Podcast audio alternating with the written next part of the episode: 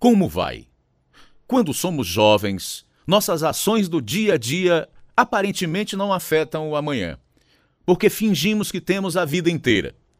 Foi assim que esta senhora escreveu a sua história. Para sua tristeza, ela estava completamente errada. O que começou como uma pequenina rebelião evoluiu num comportamento tão distante da criação que tivera que mal reconhecia a si própria. Queria voltar atrás e desfazer o que tinha feito, começar tudo de novo. Mas isto só se tornou possível quando o seu coração, mente e vida tiveram as algemas quebradas. Celebrando as boas novas através de histórias verdadeiras, de vidas verdadeiras, apresentamos Algemas Quebradas, dramatizada e produzida em Chicago pela Missão Pacific Garden. Os sem-teto não são um fenômeno novo. Já havia pessoas dormindo nas ruas e procurando sem fim por comida quando a missão foi fundada em 1877.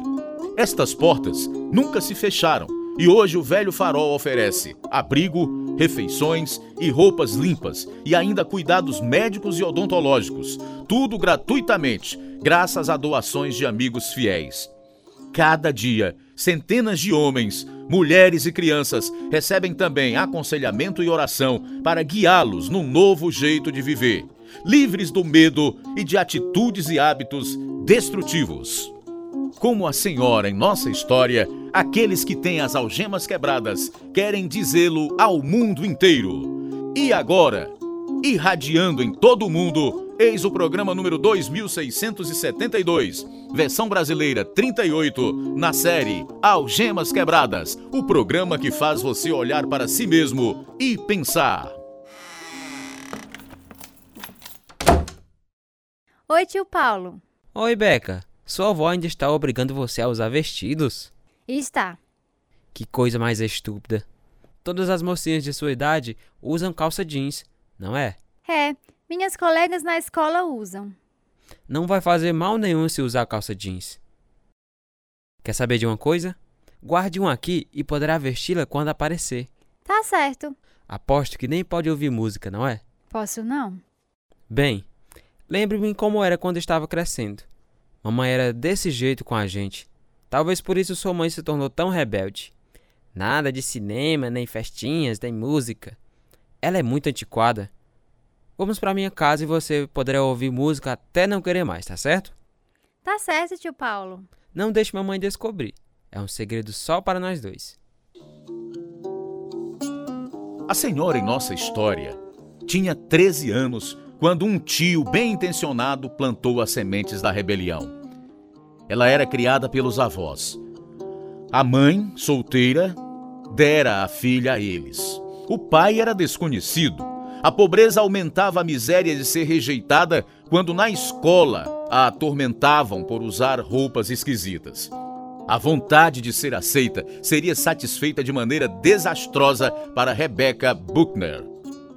Esta é a história verdadeira dela, agora mesmo, em Algemas Quebradas.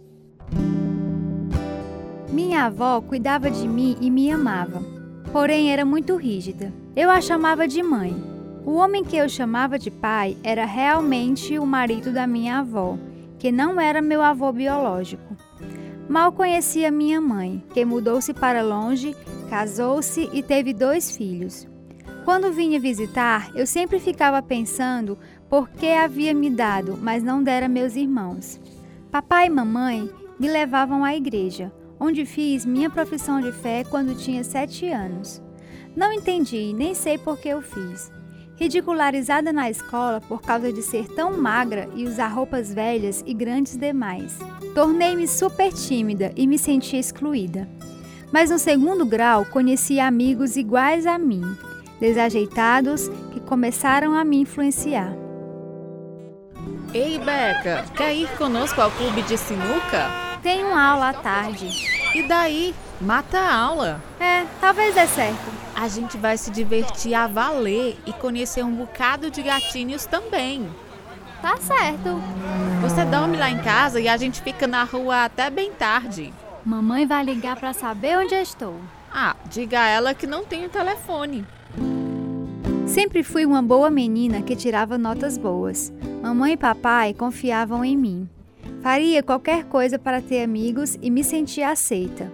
Por isso, minhas mentiras e desobediência foram se tornando mais fáceis cada dia. Matava a aula, respondia mal aos professores, fumava e quebrava regras. Não tinha pensado em estragar minha vida, nem em me meter em encrencas.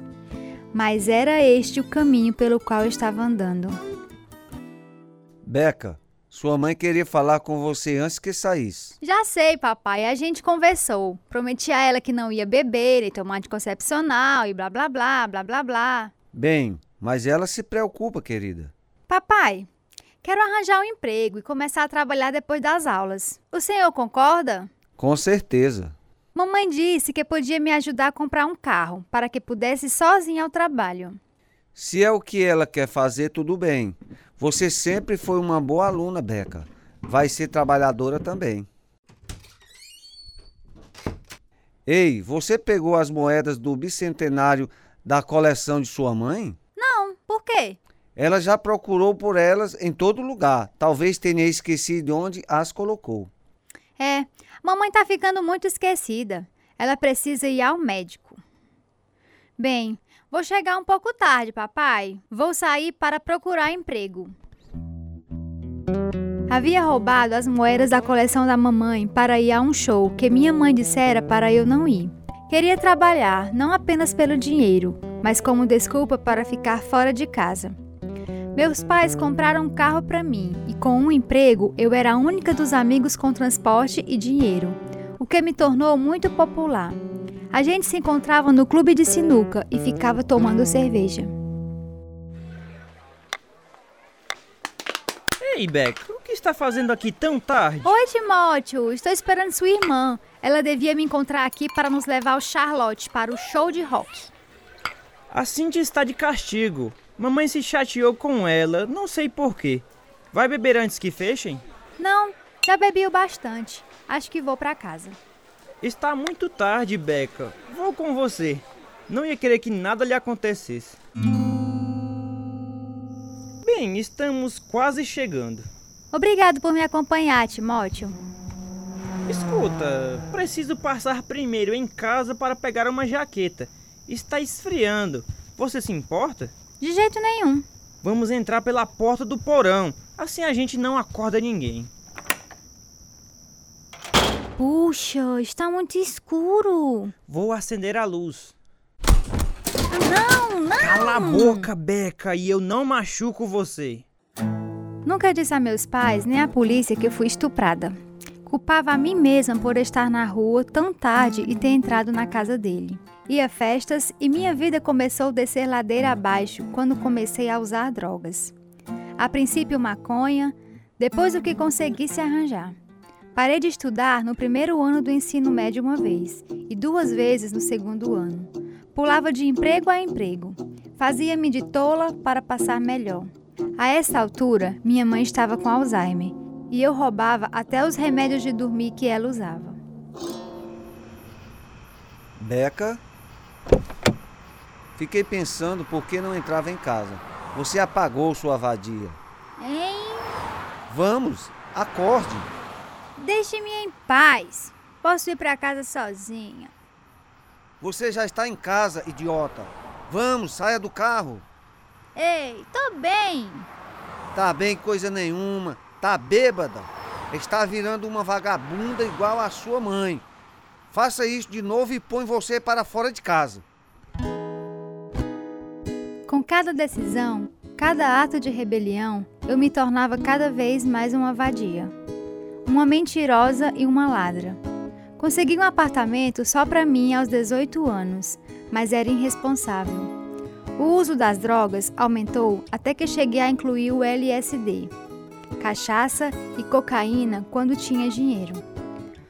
Como não conseguia sustentar meu vício, comecei a praticar pequenos furtos nas lojas. Um dia fui presa. Papai deixou que eu voltasse para casa por um tempo. O Alzheimer da mamãe estava piorando. Ele cuidava dela, ao passo que eu perambulava pela cidade, pegando qualquer homem bonito. Beca! Aqui! Onde está se escondendo, menina? Fui em cana. Por quê? Esqueci de pagar umas coisas bonitas que peguei no shopping. Ninguém acredita em mim. Tá, você vai conseguir uma condicional. É primária, não é? Sou, mas papai descobriu e me botou pra fora de casa. Tem onde ficar? Tenho, pelo menos por enquanto. Quem é aquele gato perto do balcão que não tira os olhos de mim? Sei não. Mas acho que vai descobrir já já. Lá vem ele. Puxa, duas bonecas lindas na mesma mesa. Qual das duas vai ter a sorte de ir pra casa com o Jaime? Ah, cara, dá um tempo. E você, bonequinha dos olhos lindos, qual é o seu nome? Beca. Beca. Hum, acho que já estou apaixonado. Como podia ser tão cega? Vivia com Jaime mesmo sabendo que não era fiel a mim. Mal trabalhava e sempre se metia em confusão. Desaparecia durante dias e até semanas. Porém, eu não tinha autoestima para confrontá-lo. Eu estava uma bagunça. Certa noite, com amigos, dirigindo em alta velocidade, completamente embriagada, fiz o carro capotar três vezes. Era para nós três termos morrido. Felizmente, só eu me machuquei, um braço quebrado. Nesse período, vovó morreu. Eles nem vieram me dizer, Jaime. Ei, baby, você a viu domingo passado. Mas eu devia estar ao lado dela quando morreu. Eles sabem onde moro. Por que não vieram me chamar? Não adianta chorar, Beca. Odeio todos por isso. Ela era a única que realmente me amou. Era rígida, mas importava comigo. Sempre estava lá quando eu precisava. Tratei-a tão mal. Tirava-lhe os remédios e sempre mentia para ela. Ande. Querida. Dê uma cheiradinha, vai se sentir bem. Ela sempre me levava à igreja. Vamos à igreja, Jaime? Uh -uh, de jeito nenhum. Não acredito em Deus. As pessoas que morrem sem Deus vão para o inferno. Mas a mamãe amava o Senhor, por isso sei que está no céu. Tenho que voltar para a igreja. Se quiser ir à igreja, vá em frente, não sou eu quem vai impedi-lo. Eu sempre colocava as drogas e os homens em primeiro lugar. Isso só me trazia dor e coração partido. Jaime e eu nos casamos três meses depois. Éramos tão pobres que papai deixou que a gente fosse morar com ele, para diminuir as despesas. Mas isso também não adiantou nada. Foi presa de novo? Aposto que estava roubando. Estava roubando, não. O Jaime foi pego dirigindo embriagado e eles me acusaram de ser cúmplice dele e também por deixá-lo dirigir, mesmo estando sóbria. Você sempre culpa o Jaime. Você o culpou também a última vez que foi presa. Mas a culpa foi dele. Ele tocou fogo no carro e me obrigou a fazer um BO, dizendo que foi roubado. Foi você que assinou o BO. Ele me obrigou, papai. Aposto que ele obriga a ir atrás de outros homens também. Ele não é fiel a mim. Por que devo ser fiel a ele? Você foi criado muito diferente. Você não passa de uma vadia, Beca. Não a quero mais aqui na casa de sua avó. Junte suas coisas e suma. Papai e eu discutimos por causa de uma conta de telefone e uma frigideira depois que saí, e nunca mais falei com ele. Vi que Deus me protegera tantas vezes durante estes anos. Já fora quase baleada várias vezes. Uma delas quando tentei impedir que dois caras roubassem uma moto.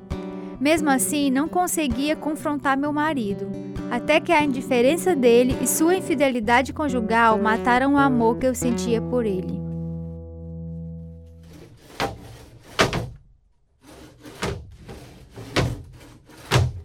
Onde você pensa que vai?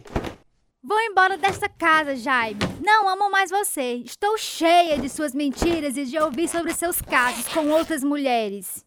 Se você ficar, eu prometo que eu mudo. Não! Mude e eu volto. Fique, por favor, eu mudo. Esqueça! Eu devia matá-la. Eu já matei um, você sabe. Pois mate! Assim fico livre desse inferno! Beca, por favor, não me deixe. Tenho que ir! Eu vou matar nós dois. Pois mata! Meu marido atirou na própria mão naquela noite. Isto não impediu que eu o abandonasse e nosso casamento de quatro anos chegou ao fim.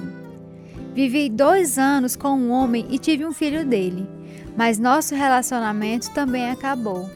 Em 1990, minha mãe biológica, Sara, veio me ver. Acho que já sabe que seu avô morreu. Só soube porque trouxeram o corpo dele para a casa funerária do outro lado da rua.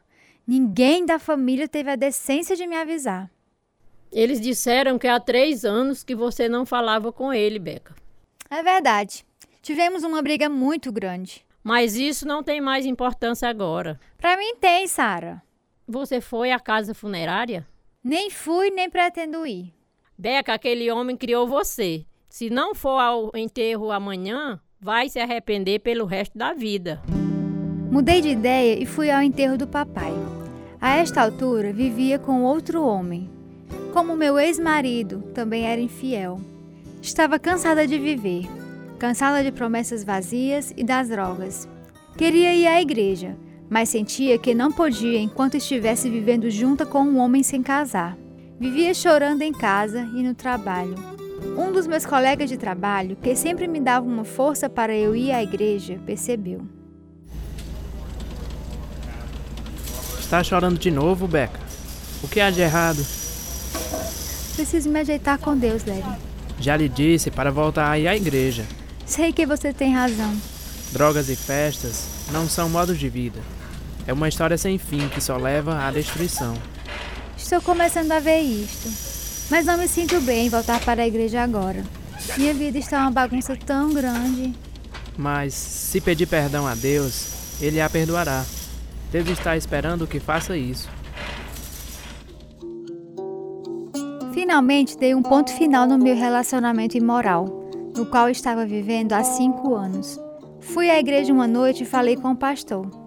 Depois, fui para casa e fumei drogas até não poder. Passaram-se quatro meses.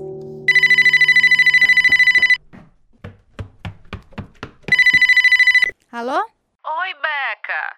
O que está acontecendo com você, menina? Faz tempo que não te vejo. Estou farta de bares e festas. Por quê? Estou cheia, só isso. Ah, não. Quer dizer que eu telefonei de graça? Não vai sair comigo hoje à noite? Não, estou decidida. Antes que se torne uma ermitã, saia comigo pela última vez. Pra quê? A gente vai se divertir à beça. Vamos, menina. Arranje uma babá e vamos sair em nome da nossa velha amizade. Finalmente cedi.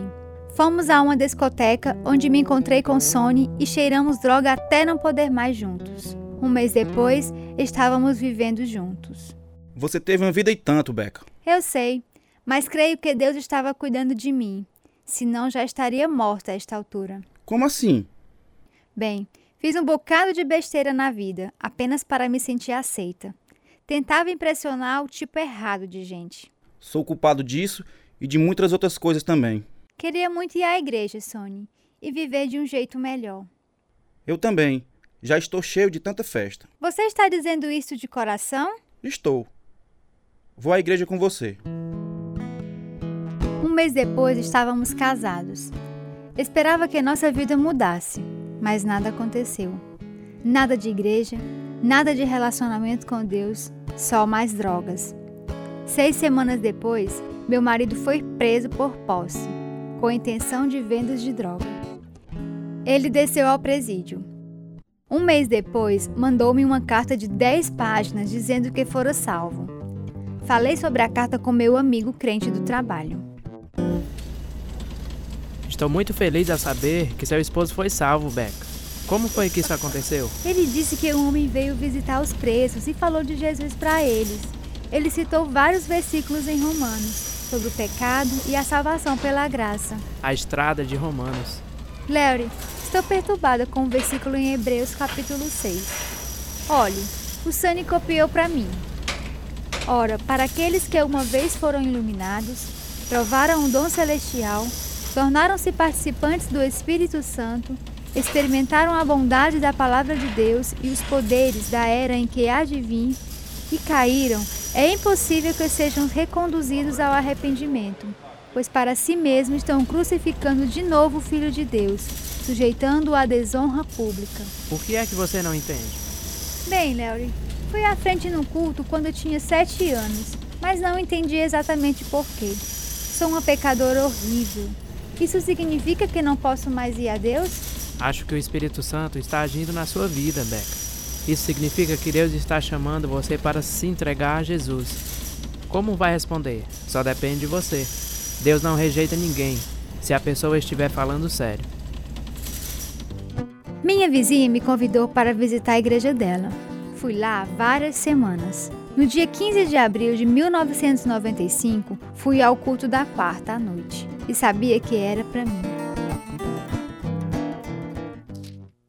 Em João capítulo 3, Jesus está conversando com Nicodemos. Ele procurou falar com Jesus porque faltava-lhe algo na vida.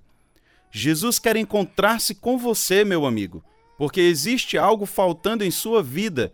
Ele é o único que pode lhe dar o que falta. Nicodemos falou com Jesus sobre os milagres que o Senhor tinha realizado. Porém, Jesus lhe disse que precisava nascer de novo. Jesus disse nos versículos 6 e 7: O que nasce da carne é carne, mas o que nasce do espírito é espírito. Não se surpreenda pelo fato de eu ter dito: é necessário que vocês nasçam de novo. O milagre que Nicodemos precisava e o único que você também precisa é nascer do Espírito de Deus. Assim você receberá uma nova natureza. As coisas velhas já passaram e tudo se fez novo.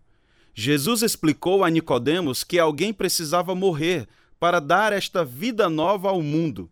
Jesus, o Filho de Deus, falou: Porque Deus tanto amou o mundo que deu o seu Filho unigênito para que todo o que nele crer não pereça, mas tenha a vida eterna.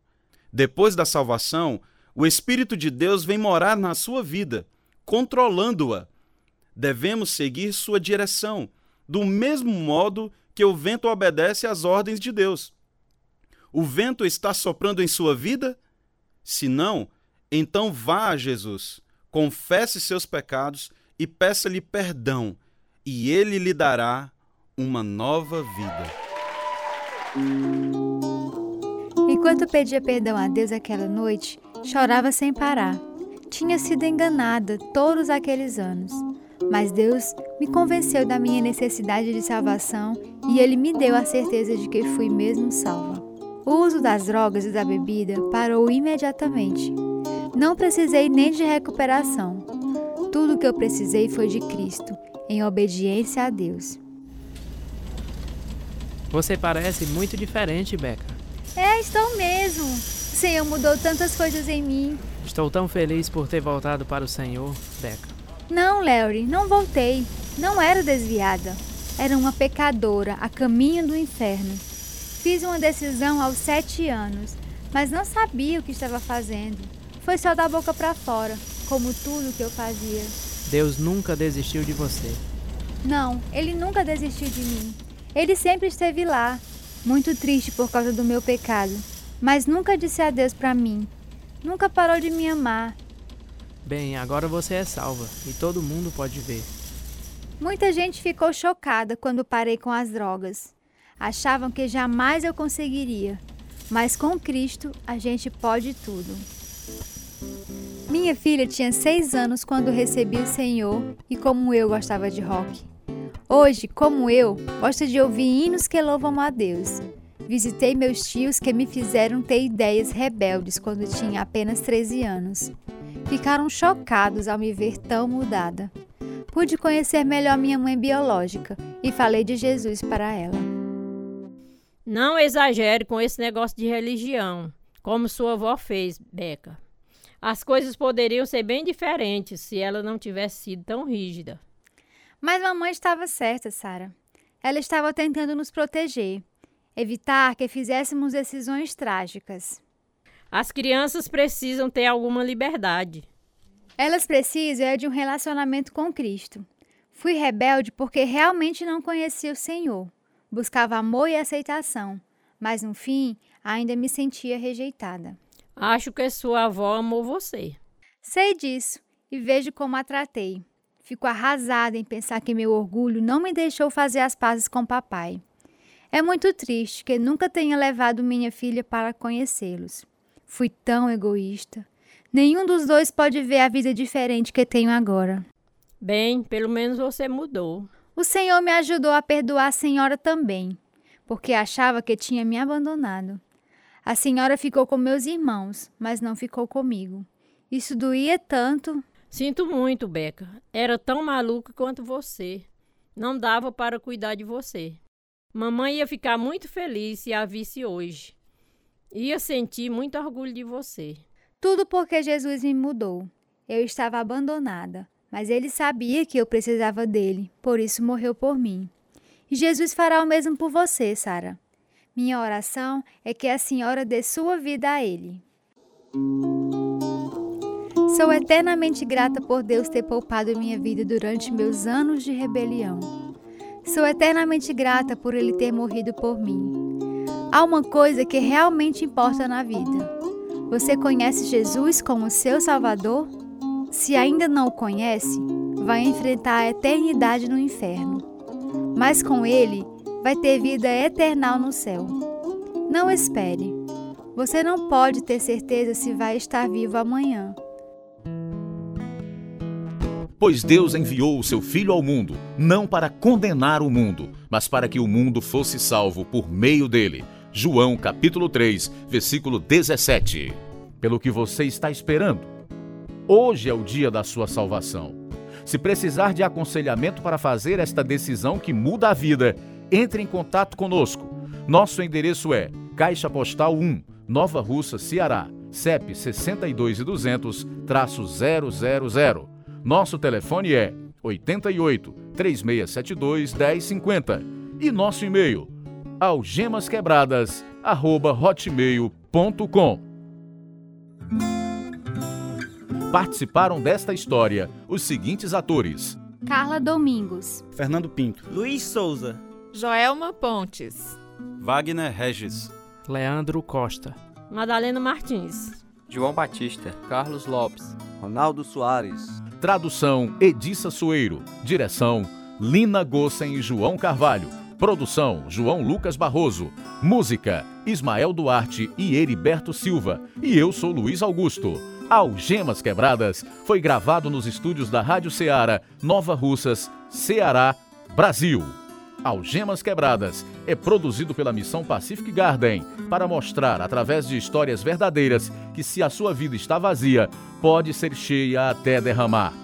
Nada nos anima mais quanto receber notícias sua, amigo ouvinte. O endereço é Missão Pacific Garden, 1458 Sul Canal Street, Chicago, Illinois, 60607, Estados Unidos.